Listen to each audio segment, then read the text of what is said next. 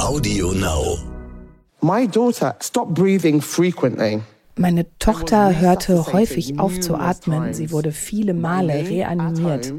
Von mir zu Hause und von ihren Ärzten im Krankenhaus, bis sie plötzlich drei Wochen nach ihrem neunten Geburtstag ihren letzten Atemzug gemacht hat. She took her final breath.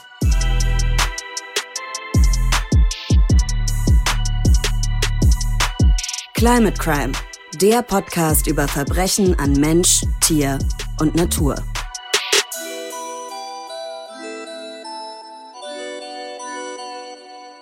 Hi und herzlich willkommen zu einer neuen Climate Crime Podcast Folge. Hier besprechen wir regelmäßig Verbrechen an Mensch, Tier und Natur.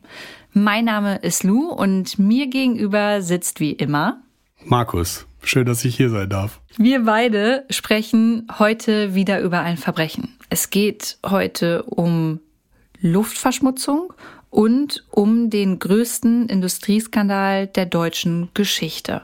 Und bevor wir da ein bisschen tiefer reinsteigen, würde ich ganz gern von dir wissen, denn wir sind heute nicht zusammen hierher gekommen. Wie bist du heute angereist? Kutsche, Pferd, Skateboard? Was ist es? Äh, mit der U-Bahn. Du bist mit der U-Bahn heute gefahren. Mhm. Das höre ich ja selten von dir. Wow. Gut, äh, passend, passend zur Folge wahrscheinlich. Okay, ich gebe es zu, ich bin mit meiner Vespa gefahren und es ist auch keine E-Vespa, sondern ein Benzin-Vespa. Jetzt ist es raus. Und du? Ich bin mit dem Auto hergekommen, äh, mit dem Carsharing-Auto. Das gibt's ja hier ganz oft in Berlin und äh, das war ein E-Auto.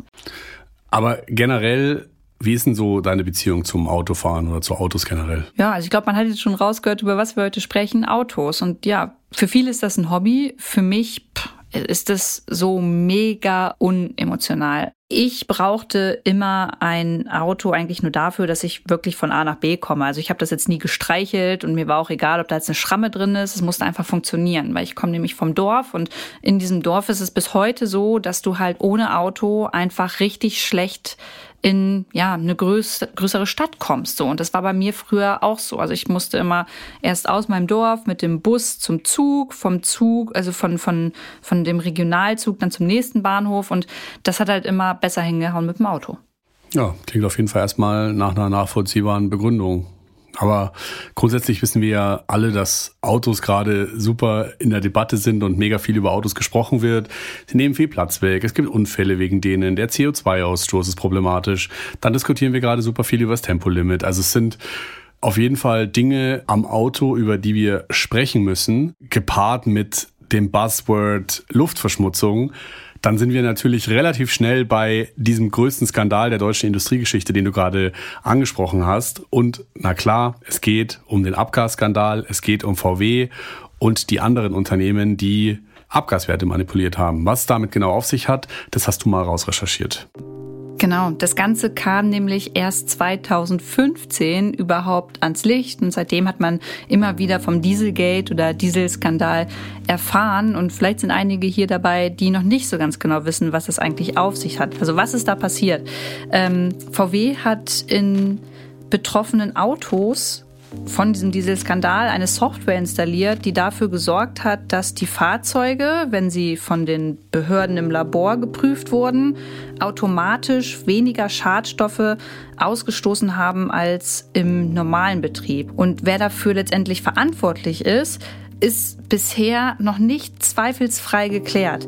Aber seit April 2021 befasst sich ein Gericht mit der Frage, wer jetzt Schuld an diesem Skandal trägt also nochmal zusammengefasst für dich und für alle, die zuhören, VWs und die Autos anderer Hersteller haben zehn Jahre lang mehr Schadstoffe in die Luft geblasen, als sie eigentlich gedurft hätten. Hm, krass. Schadstoffe in die Luft geblasen bedeutet also Luftverschmutzung. Und welche Folgen das letztendlich für Mensch, Tier und Natur haben kann, das wirst du uns jetzt erzählen, denn du hast genau dazu einen Fall rausrecherchiert. Der Fall, von dem ich dir und euch da draußen gleich erzähle, handelt von Ella Roberta Adu Kissy Debra, einem kleinen Mädchen aus der Nähe von London. Die Aussagen von Rosamund Adu Chrissy Debra stammen aus Artikeln der BBC. Wir haben sie übersetzt und eingesprochen. Weitere O-Töne haben wir einem TED Talk, den sie gehalten hat, entnommen und ebenfalls übersetzt. Diese beiden und alle weiteren Quellen, die wir für diese Folge verwendet haben, findet ihr in den Show Notes. Der Fall. Bevor ich gleich reinstarte und den Fall erzähle, will ich euch das Mädchen, von dem ich gleich sprechen werde, einmal kurz vorstellen. Und zwar habe ich jetzt in dem Moment gerade ein Bild von dem Mädchen auf meinem Handy und beschreibe euch, was ich sehe. Was mir als erstes auffällt, ist das sehr, sehr breite Grinsen dieses Mädchens. Ich denke, man beschreibt es am besten als Honigkuchenpferdlächeln. Außerdem sehe ich eine Reihe weißer Milchzähne, an manchen Stellen mit so kleinen Abständen zwischen den einzelnen Zähnen. Die Hautfarbe des Mädchens, das ich gerade vor mir sehe, ist schwarz. Seine braunen Augen sind groß und haben dieses Funkeln, was man oft auf Kinderfotos sieht. Die Haare des Mädchens sind ebenfalls schwarz und sie sind zu drei Zöpfen geflochten, fixiert mit so kleinen roten Haargummis. Der Name des Mädchens ist Ella Roberta. Ihre Familie und Freunde haben sie aber immer nur Ella genannt. Und ihr hört schon an der Zeitform, in der ich das gerade alles erzählt habe, Ella lebt nicht mehr. Und warum das so ist, das erzähle ich euch jetzt. Ella wird im Dezember 2003 geboren. Sie wächst zusammen mit ihren beiden jüngeren Geschwistern, zwei Zwillingen, in einem Vorort von London auf. Der Vorort heißt Lewisham. Lewisham liegt ein bisschen südlich von London und man braucht mit dem Auto ungefähr 20 Minuten in die Innenstadt. Die Familie von Ella wohnt 25 Meter entfernt von der South Circular Road. Das ist eine der Hauptverkehrsadern, die AutofahrerInnen benutzen, wenn sie von Lewisham Richtung London fahren. Diese Straße ist eine der meistbefahrenen Straßen in ganz Großbritannien. Und wie sieht's da aus? Könnt ihr euch sicher vorstellen. Da fahren ganz viele Autos, Busse, Lastwagen, und das mal auf zwei Spuren, mal sogar auf vier. Ich denke, jeder von euch hat jetzt ein Bild im Kopf von so einer großen Hauptstraße, wie es sie in jedem Ort auch hier bei uns in Deutschland gibt. Ellas Kindheit verläuft total normal. Sie ist gut in der Schule, wobei gut ist eigentlich ein bisschen untertrieben. Sie ist nicht nur gut in der Schule, sondern sie ist eine der besten zehn Prozent in ihrem Jahrgang. Und ihr Traum ist es, Pilotin zu werden. Damit liegt sie ihrer Mama ständig in den Ohren. Die Mama muss oft mit ihr auf Flugplätze gehen und ihr das Pilotinnenleben damit näher bringen. Und zunächst ist der Plan, dass Ella zur Royal Air Force geht. Die Royal Air Force sind die Luftstreitkräfte des britischen Militärs. Später entscheidet sich Ella aber um und ändert ihren Berufswunsch und will dann Pilotin für Rettungsflugzeuge werden. Außerdem interessiert sich Ella für alles, was Kids in dem Alter halt so cool finden. Ihre Mutter Rosamund beschreibt Ella heute so. Ella was a healthy, clever, sporty. Ella war ein gesundes, schlaues, sportliches und lustiges Mädchen. Sie hatte große musikalische Fähigkeiten. Sie spielte viele Instrumente. Sie war außergewöhnlich gut in Fußball, Fahrradfahren, Skaten, Schwimmen und Tanzen. Ella interessiert sich nicht nur für Sport, sondern auch für Literatur und Musik. Sie spielt als kleines Mädchen schon mehrere Instrumente und verschlingt ein Buch nach dem anderen. Ihre Mama beschreibt Ella als total hilfsbereites Mädchen. Immer dann, wenn Ella merkt, dass jemand anders Probleme hat, ist sie sofort zur Stelle und hilft. Besonders deutlich wird es in der Schule, wenn ihre Klassenkameradinnen Probleme haben beim Lesen oder Schreiben, ist Ella sofort da und unterstützt, wo sie nur kann. Das, was nicht stimmt mit dem Mädchen, merkt ihre Mutter erst als Ella sieben Jahre ist, und zwar im Oktober 2010. Ella und ihre Mutter sind auf einem Ausflug in London und zwar gibt's da ein Monument, also eine Statue, die an die große Feuersbrunst in London von 1666 erinnern soll. Und wer an diesem Monument schon mal war, der weiß, um auf diese Aussichtsplattform zu kommen, muss man abartig viele Treppen steigen. Genau genommen, ich habe es extra nachgeschaut für euch, 311. Müsst ihr es euch also so vorstellen, Ella und ihre Mama wandern da diese Stufen hoch, Schritt für Schritt. Es geht immer weiter nach oben. Irgendwann ist Ella aber vollkommen aus der Puste. Ich erinnere mich an ihre Stimme, wie sie sagt, ich kann nicht weiterklettern. Und mich, wie Mütter das ebenso machen, du bist nur erkältet, was hindert dich daran weiterzugehen? Ich fühle mich immer noch richtig mies deswegen. Mit viel guten Zureden von ihrer Mama und Zähne zusammenbeißen, schafft Ella dann aber die letzten Stufen und erklimmt zusammen mit ihrer Mutter die Aussichtsplattform. Auf dem Heimweg dann, und das ist untypisch, sagt ihre Mutter heute, schläft Ella im Zug einfach ein, vermutlich vor Erschöpfung. Da wird ihre Mutter das erste Mal stutzig. Wenige Tage später bekommt Ella Husten. Aber nicht so einen normalen Husten, wie ihr ihn vielleicht kennt, sondern eher so diesen klassischen Raucherhusten. Oder zumindest würden wir es so beschreiben. Und wenige Wochen später, da ist es dann kurz nach Weihnachten, müssen Ärztinnen Ella zum ersten Mal ins Krankenhaus bringen und da in ein künstliches Koma versetzen. Ihr könnt euch das so vorstellen, Ella liegt in einem Krankenhausbett, über ihrem kompletten Gesicht ist so eine Beatmungsmaske, das heißt man sieht ihr Gesicht gar nicht, weil die Maske so groß ist. Es sind überall Schläuche zu sehen, die von Ella weg in medizinische Gerätschaften gehen. Das ist dafür da, dass Ella Luft bekommt. Ella wird nämlich die ganze Zeit künstlich beatmet und sie hängt auch am Tropf. Über weitere Schläuche, die in ihre Arme gehen, leiten die Ärztinnen Antibiotika direkt in ihre Venen. Und wie ihr euch sicher vorstellen könnt, ist dieser Anblick für ihre Mutter die absolute Hölle. Einmal hat der Arzt zu mir gesagt, dass wir alles getan haben, was wir tun können und dass sie jetzt kämpfen muss. Da ist diese Hoffnungslosigkeit als Eltern, wenn alles getan ist und dann nichts mehr ist, was du tun kannst, außer am Bett sitzen. Ella ist dann da im Krankenhaus und die Ärztinnen wissen auch erstmal nicht, was da jetzt los ist, machen verschiedene Tests. Unter anderem wird Ella untersucht auf Epilepsie und Mukoviszidose. Die Befunde sind jeweils negativ. Die Ärzte machen dann weitere Tests und finden schließlich raus, Ella hat eine besonders schwere Form von Asthma. Damit ist ihrer Mutter auch klar, deswegen hatte sie so große Probleme, auf dieses Monument zu klettern. Asthma führt oft zu Kurzatmigkeit. Ella bekommt dann eine Menge Medikamente und auch einen Inhalator, den sie von da an immer mit bei sich haben muss. So richtig hilft ihr aber nichts bei der Bekämpfung ihrer Symptome. Von diesen Krampfanfällen werden in den nächsten Monaten noch viele folgen.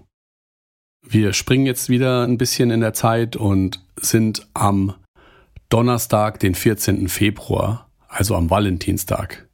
Ella ist vor drei Wochen neun Jahre alt geworden und sitzt zusammen mit ihrer Mutter im Wohnzimmer und liest.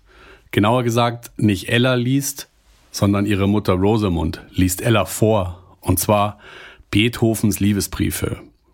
Und das ist auch eine der letzten Erinnerungen, die Ellas Mutter heute an ihre Tochter hat.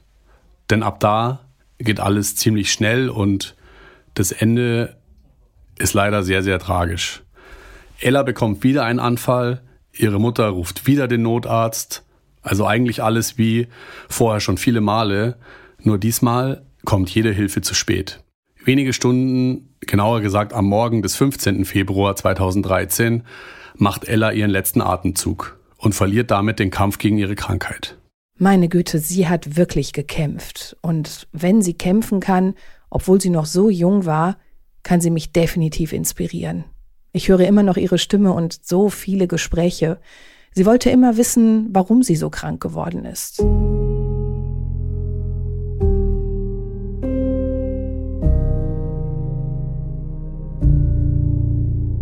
Und über genau diese Frage denke ich, seit ich angefangen habe, mich mit diesem Fall zu beschäftigen, auch die ganze Zeit nach.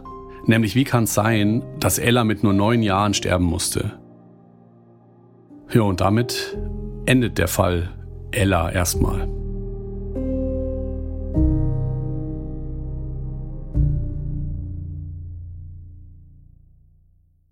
Ah, ja, ich weiß gar nicht, wie ich anfangen soll. Das, ähm schockiert mich. Und die Geschichte ist irgendwie auch so tragisch und gleichzeitig so nah an mir, weil du halt Ella so beschrieben hast, als wäre sie meine Schwester. Ich habe auch eine jüngere Schwester und ähm, konnte mich da irgendwie so hineinfühlen und habe die ganze Zeit an sie gedacht und gleichzeitig an Ella und an all das drumrum und an Luftverschmutzung und was es jetzt miteinander zu tun hat. Und ähm, ich finde es ganz tragisch. Und ihr alle da draußen wisst ja jetzt auch erstmal gar nicht, was es mit Ellas Tod überhaupt auf sich hat. Und deswegen wollen wir jetzt in dieser Folge einmal aufarbeiten, warum Ella sterben musste. Und Lu, du hast ja mal rausgesucht, wie die Krankheit von Ella mit ihrem Tod zusammenhängt. Genau, auf Ellas Totenschein haben die Ärztinnen im Krankenhaus nämlich erstmal einen akuten Atemstillstand als Todesursache vermerkt und auch die Untersuchung in der Gerichtsmedizin hat erstmal nichts Auffälliges ergeben. Und das fand Ellas Mutter schon so ein bisschen komisch. Und deshalb hat sie nochmal eine weitere Untersuchung angefordert und bei dieser Untersuchung hat ein Arzt herausgefunden, dass Ella eine besonders schwere Form von Asthma hatte und deswegen besonders anfällig für verschmutzte Luft war. Was ich dann jetzt noch besonders schockierend finde, ist, dass derselbe Arzt auch nachweisen konnte, dass das Level der Verschmutzung rund um das Haus, in dem Ella gewohnt hat, schon in den drei Jahren, bevor sie gestorben ist, konstant über dem Wert gelegen hat, der in der EU überhaupt erlaubt ist. Was wir nämlich auch erst heute wissen, ist, dass der Wert an Abgasen, der in der Luft war in der Nacht, als Ella gestorben ist, der allerhöchste jemals gemessene Wert war. Das heißt, Ella war jeden Tag ihres kurzen Lebens dieser verpesteten Luft ausgesetzt und ihre Mutter beschreibt es heute so. Jedes Mal, wenn sie in die Schule gegangen ist oder mit dem Fahrrad gefahren ist, jedes Mal, wenn sie rausgegangen ist, hat ihr Körper unsichtbare, giftige Dämpfe aufgenommen, ausgespuckt von Benzin- und Dieselmotoren. Ja, und der Arzt ist sich sicher, dass sich Ellas Gesundheitszustand hätte verbessern können, wenn sie in eine weniger stark belastete Gegend gezogen wäre. Die Untersuchung läuft zwar noch, aber Ella könnte bald die erste Person auf der Welt sein, bei der Luftverschmutzung als offizielle Todesursache auf dem Totenschein steht. Und das Ganze ist jetzt beinahe zehn Jahre her. Ellas Mom kämpft trotzdem weiter und kämpft dafür, dass es Todesfälle wie den ihrer Tochter bald nicht mehr geben muss. Bei einem TED Talk, den wir für die Recherche zu dieser Folge angehört haben, sagt sie das so. Was ich will, ich sage Ihnen, was ich will. Ich will, dass jede Regierung ihren Kindern die Chance dazu garantiert, ein gesundes Leben zu führen. Dass sie in der Lage dazu sind, voll und gesund zu atmen. Frische Luft zu atmen ist das Menschenrecht eines jeden Kindes.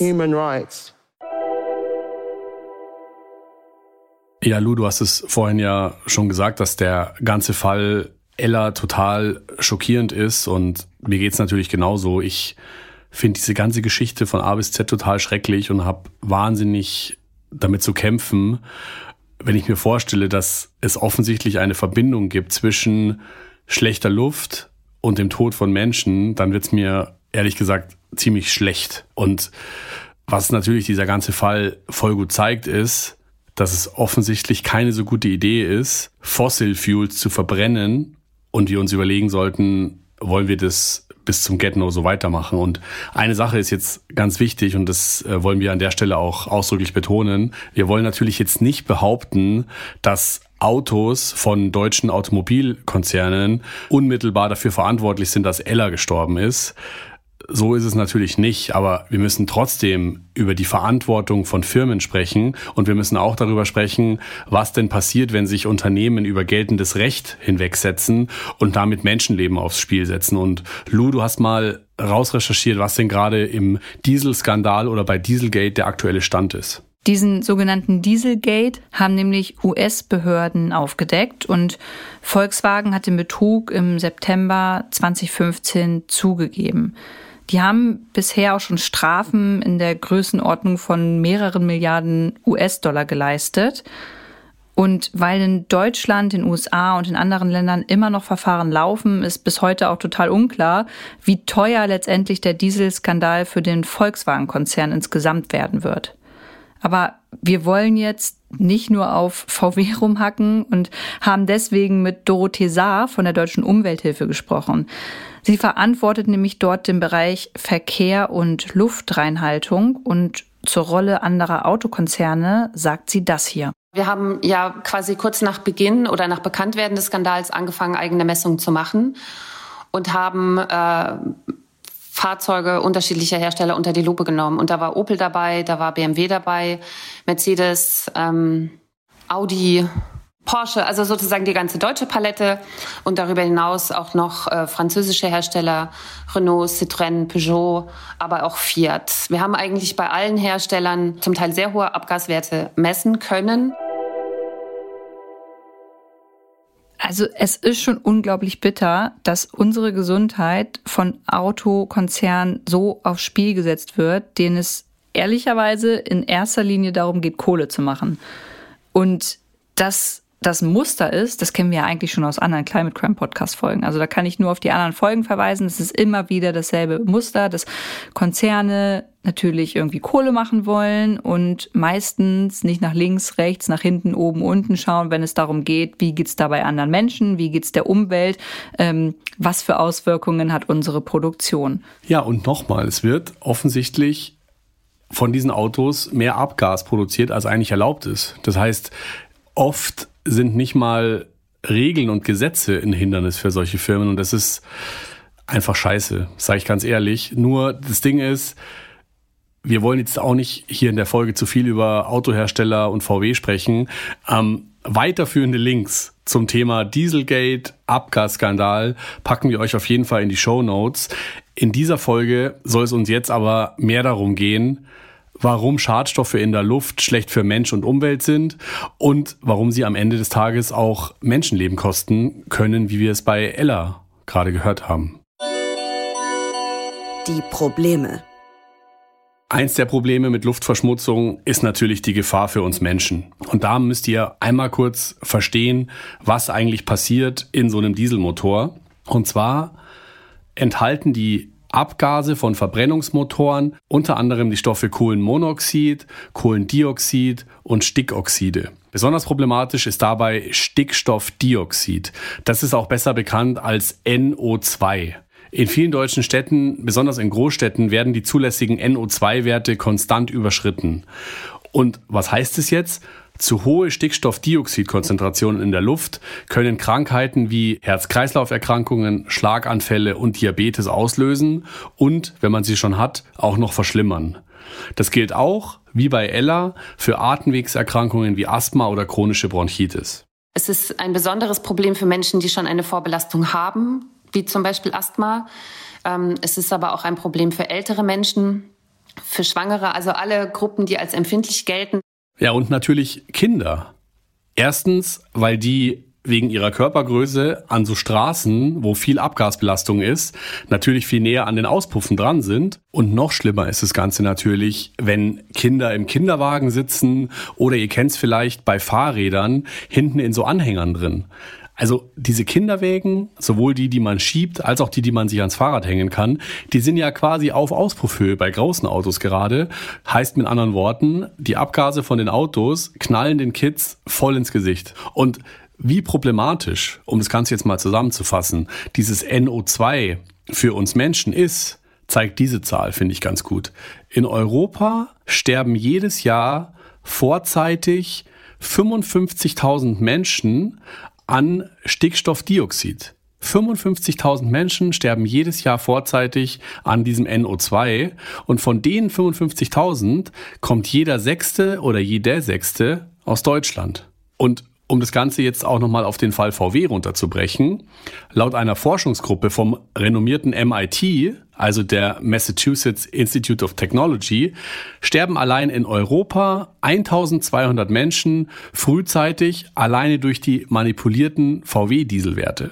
Aber es geht ja nicht nur um den menschlichen Körper, Lou, sondern es geht ja auch noch um die Mutter Natur sozusagen weil diese Abgase von Autos lagern sich eben nicht nur im menschlichen Körper ab, sondern auch in der Natur. Das heißt, Luftverschmutzung, das ist eine Gefahr für die Erde. Also man muss sich das so vorstellen, wenn Böden und Gewässer mit übermäßig viel Stickoxin in Berührung kommen, dann können die versauern. Bedeutet also, die Böden werden unbrauchbar, zum Beispiel für die Landwirtschaft. Und wenn sie unbrauchbar für die Landwirtschaft sind, dann leiden wir vielleicht darunter, indem wir dann letztendlich die Ressourcen nicht mehr nutzen können.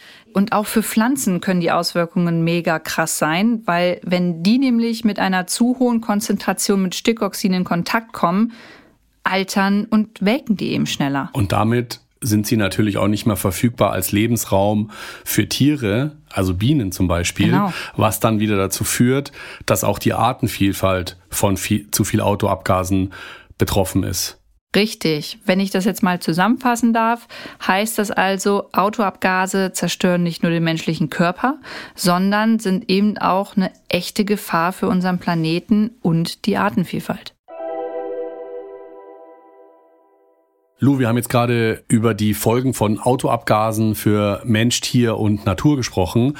Aber in unserer Folge geht es ja nicht nur um Autoabgase, sondern wir haben ja auch noch ein zweites Thema, nämlich den Abgasskandal. Und auch da gibt es ja Menschen, die betroffen sind, weil es gibt einen Haufen Leute, die haben sich ein Auto gekauft von einem deutschen Autohersteller, das mehr Schadstoffe in die Luft geballert hat, als es eigentlich gedurft hätte. Und da würde mich jetzt mal interessieren von euch da draußen, gibt es denn unter euch Leute, die sich ein Auto gekauft haben und sich jetzt verarscht vorkommen? Falls ja, schreibt uns gerne mal bei Instagram, was eure Erfahrungen waren. Vielleicht kommen wir da ja dazu ins Gespräch. Und viele dieser Menschen die so ein Auto gekauft haben, wollen das verständlicherweise nicht auf sich sitzen lassen und holen sich Hilfe unter anderem bei Dorothee Saar und ihren KollegInnen von der Deutschen Umwelthilfe. Die hat nämlich bundesweit verschiedene Klagen dazu eingereicht. Wir sind zuversichtlich, dass wir in diesen Verfahren Recht bekommen werden. Ähm, die ersten Äußerungen von Seiten des Europäischen Gerichtshofs sind eigentlich in unserem Sinne. Und wir hoffen dann auf ein Ergebnis, das dazu führt, dass die Fahrzeuge wirklich mit wirksamer Abgasreinigungstechnik nachgerüstet werden, so dass sie dann wirklich die Schadstoffgrenzwerte einhalten, die sie auch sollten. Heißt nochmal zusammengefasst, VW und die anderen Hersteller müssten also, wenn die Klage durchkommt, die Kosten für die Maßnahmen zur Nachrüstung der Autos übernehmen und dürften die nicht auf die Kundinnen abwälzen. Jetzt haben wir eine ganze Menge besprochen an Problemen, Lou. Ähm, was sind deine Gedanken dazu? Ja, ich denke mir halt, dass so manipulierte Abgaswerte halt nicht irgendein Kinderstreich sind und auch nicht eben mal einen kleinen Fehler, den man macht, sondern das ist ja kriminell. Und dafür, dass ich das als kriminell empfinde, habe ich das Gefühl, dass da zu wenig unternommen wird und hoffe, dass es da auf jeden Fall noch zu Urteilen kommt, die den Konzernen auch noch mal mehr wehtun und auch vielleicht noch mal so ein bisschen in die Konzerne hereingeschaut wird, wie die denn jetzt dafür sorgen, dass sowas nicht nochmal passiert, dass es da niemanden mehr gibt, der das nochmal in so einer Art und Weise manipuliert. Und das Gemeine, und das hatte ich ja vorhin schon angesprochen, überhaupt an der Luftverschmutzung, an diesen Abgasen ist ja, die sind unsichtbar. Wir sehen die ja nicht. Also wir sehen die nicht auf uns zukommen und wir können uns gefühlt nicht davor schützen. Das ist ja, wenn du jetzt mal das Bigger Picture aufmachst, wie bei der Klimakrise, die sehen wir ja erstmal auch nicht. Ähm, und bekommst dann erst mit, wenn es zu Katastrophen kommt, Naturkatastrophen, wenn äh, Menschen sterben. Dann haben wir es irgendwie wieder im Kopf. Und genau so ist es ja auch mit diesem Thema hier. Absolut. Und du hast gerade angesprochen, dieses Gift, man sieht es nicht und atmet es trotzdem jeden Tag ein. Und ich weiß nicht, ob das dir auch so geht, aber ich fahre öfter mal an solchen Messstationen vorbei die ja immer an vielbefahrenen Straßen sind, wo sich diese kleinen Kügelchen da so drehen, hast du bestimmt auch schon mal gesehen. Und irgendwie habe ich mir da nie so rüber Gedanken gemacht, so wofür messen die da, was messen die da überhaupt? Und jetzt denke ich aber also, nach dem, was ich jetzt über Ella gehört habe, Mann, es ist verdammt wichtig, dass wir diese Messungen machen und es ist verdammt wichtig, dass wir wissen, wie viel ähm, Schadstoffe da so in die Luft geblasen werden. Und wir sollten einfach viel mehr darüber reden und uns da irgendwie auch viel mehr Gedanken drüber machen, weil ich meine, wir beide wohnen an Hauptstraßen. Du an einer, ich an einer. Wir fahren viel mit dem Fahrrad, ich mit meiner Vespa und wir sind eigentlich ständig wie Ella diesem NO2 genauso ausgesetzt und haben halt jetzt das Glück, dass wir beide keine schwere Krankheit haben, aber einatmen tun wir das und andere Menschen, die in der Großstadt leben, halt auch die ganze Zeit. Und ja, ich frage mich die ganze Zeit so, was können wir jetzt machen oder was muss passieren, dass endlich mal in der Gesellschaft so ein allgemeiner Ruck durch uns durchgeht und sich endlich mal was ändert. Weil ja, du hast ja recht, mit der Klimakrise ist es im Prinzip das Gleiche. Genau. Und wenn wir uns jetzt aber die Frage stellen, was können wir machen, würde ich wirklich sehr gerne erstmal über die Politik sprechen. Denn ich finde, ja, die ähm, hat da eine viel, viel größere Verantwortung, als wir es haben. Die Politik. Markus, ich weiß nicht, ob du es wusstest, aber wahrscheinlich durch unsere Recherche schon. Aber vielleicht ihr, die zuhört, nicht. Ähm, Menschen in Europa, die hier in der EU leben, haben ein Recht auf saubere Luft. Ich finde, das ist ein krasser Satz. Das ist, das ist ein großes Ding, oder nicht? Weil es dieses Recht auf saubere Luft in der EU gibt, klagt die deutsche Umwelthilfe, von der wir ja gerade schon öfter gesprochen haben, vor deutschen Gerichten für die Einhaltung der gesetzlichen Höchstwerte. Das heißt, die wollen dafür sorgen, dass die Luftqualität sich in Deutschland insgesamt langfristig verbessert.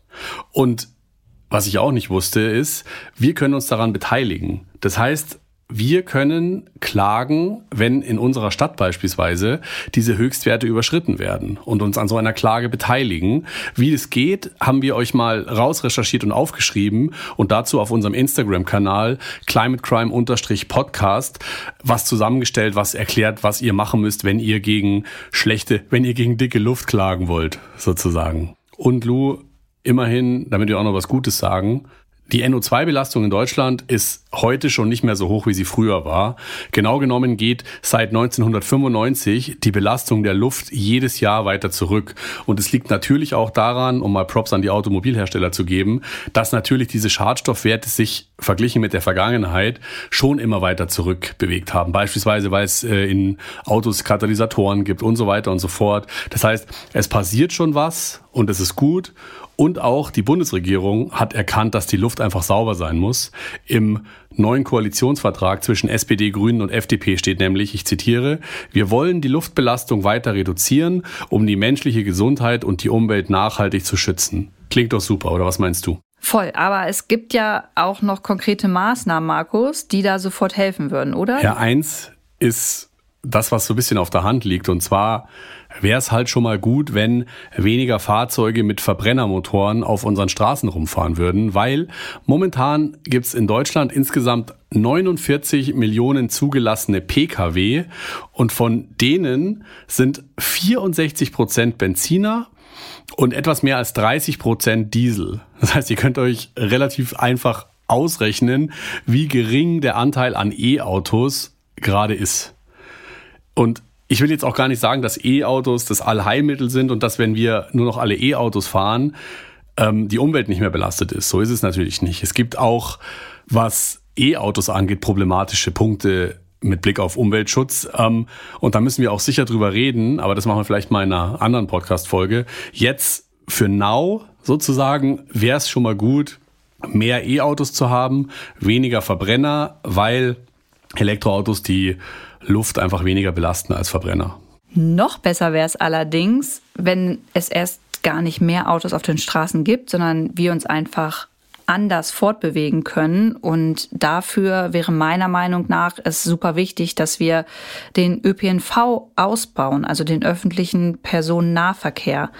Das ist einfach immer noch ein Pain in the Ass, von A nach B zu kommen ohne ein Auto. Du musst sonst immer voll warten und du bist irgendwie immer zeitlich eingeschränkt. Und ich kann total verstehen, dass das nervt und ich kann verstehen, dass dass man dann ein Auto haben will, um einfach schneller zu sein, um Zeit einzusparen, um seinen Alltag einfach besser zu gestalten. Und ich finde, da muss die Politik noch mehr tun. Und hat das Problem ja immerhin schon auf dem Schirm, zwar schon seit Jahren, jetzt auch noch mal mit der neuen Regierung. Die sagen auch noch mal, hey, wir haben erkannt, dass das Ding wichtig und dringlich ist und haben sich halt vorgenommen, Milliarden an Euros in den Ausbau des ÖPNV zu investieren.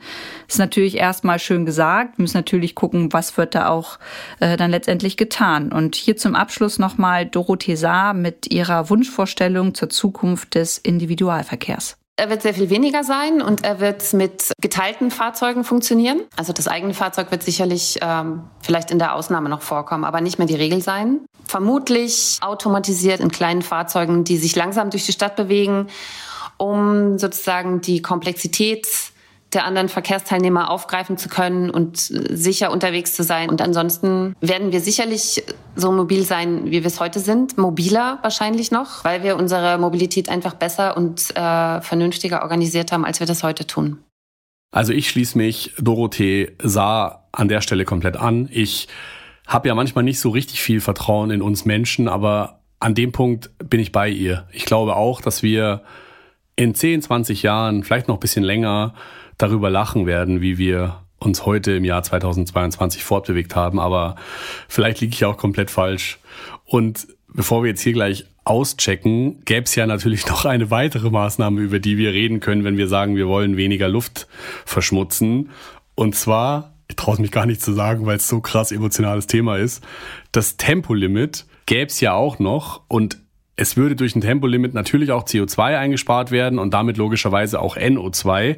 Aus Zeitgründen und weil das Thema so heikel ist, besprechen wir das jetzt aber hier nicht in der Folge, sondern posten euch auch dazu was bei Instagram und freuen uns natürlich sehr über eure Gedanken, Meinungen zum Tempolimit. Bitte folgen Climate Crime Podcast. Genau, folgen und gerne mit uns ins Gespräch kommen. Ja, Lu, Wunschvorstellung von Dorothee Saar was hältst du davon? Ja, ich würde es natürlich auch toll finden, wenn wir da irgendwie in 20 Jahren viel weiter sind. Ähm, ich bin ja von uns immer schon die, die ein bisschen realistischer am Start ist. Und ich sehe halt jetzt, dass es noch viele Regionen in Deutschland gibt, die noch nicht mal ähm, mit ÖPNV ansatzweise ausgebaut sind. Äh, ich sehe, wie lange es dauert, eine Autostraße in eine halbe Fahrradstraße umzubauen. Das mhm. ist ein mhm. Ding von mehreren Jahren manchmal gefühlt. Stimmt. Und deswegen muss da schon ganz viel auch bürokratisch passieren, damit das schneller funktioniert. Ich finde ähm, das toll, was Dorothee da vorschlägt. Bin mir nur noch nicht so sicher, wenn wir so weitermachen wie bisher, ob das wirklich der Fall sein wird. Jetzt gibt es ja in der ganzen Geschichte noch einen weiteren Player, und zwar uns also Lou, Markus und euch da draußen, die gerade diese Podcast-Folge hören. Das schauen wir uns jetzt mal an. Das kannst du tun. Da müssen wir jetzt unterscheiden zwischen zwei verschiedenen Arten von Maßnahmen. Und ich fange mal mit der einen Art von Maßnahmen an. Und die heißt, das kannst du tun, um dich vor Abgasen zu schützen. Und es gibt tatsächlich auch was, was man tun kann. Und das ist auch relativ einfach. Und zwar, geh halt den Abgasen einfach aus dem Weg. Wie soll es funktionieren? Indem man zum Beispiel Straßen benutzt, die nicht so viel Verkehr beinhalten. Und dass es funktioniert, haben die KollegInnen von Quarks, vom WDR, sogar bewiesen vor ein paar Jahren.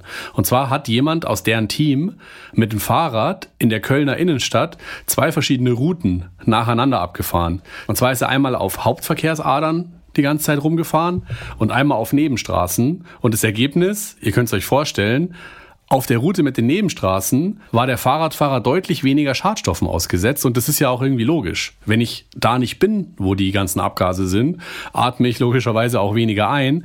Das Problem ist nur, so richtig praktikabel im Alltag ist es halt ehrlicherweise auch nicht, weil wenn mein Büro halt nun mal in der Innenstadt von Köln ist, an der vielbefahrenen Straße, muss ich da ja auch irgendwie hin und kann ich einfach sagen, YOLO, ich bleibe jetzt einfach mal zu Hause. Deswegen so richtig schützen vor Abgasen kann man sich meiner Ansicht nach nicht so richtig. Ja, zwei Aspekte dazu noch. Also A, habe ich mich gefragt, äh, so zeittechnisch, klar kann man jetzt sagen, hey, dann fahrt halt einfach mal Nebenstraßen, aber auch da ist wieder das Ding, kann man sich es zeitlich äh, berufsmäßig leisten, die Nebenstraßen zu fahren, weil es vielleicht länger dauert.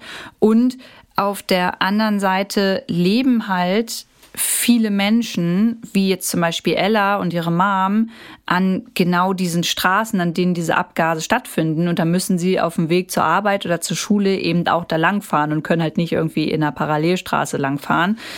Und es ist nicht nur Ella, sondern es sind auch du und ich. Genau. Wir wohnen da auch. Genau, stimmt. Wir wohnen auch an der Hauptstraße. Deswegen ja.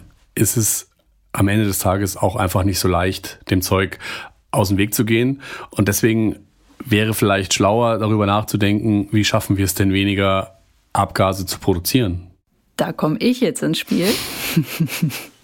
Ich habe mir nämlich mal ein paar Maßnahmen angeschaut, die die Deutsche Umwelthilfe auf ihrer Homepage so empfiehlt. Und da war vieles dabei, was wir eigentlich auch wissen, aber bei dem es vielleicht gut ist, sich das einfach nochmal so ins Köpfchen wieder hervorzuholen.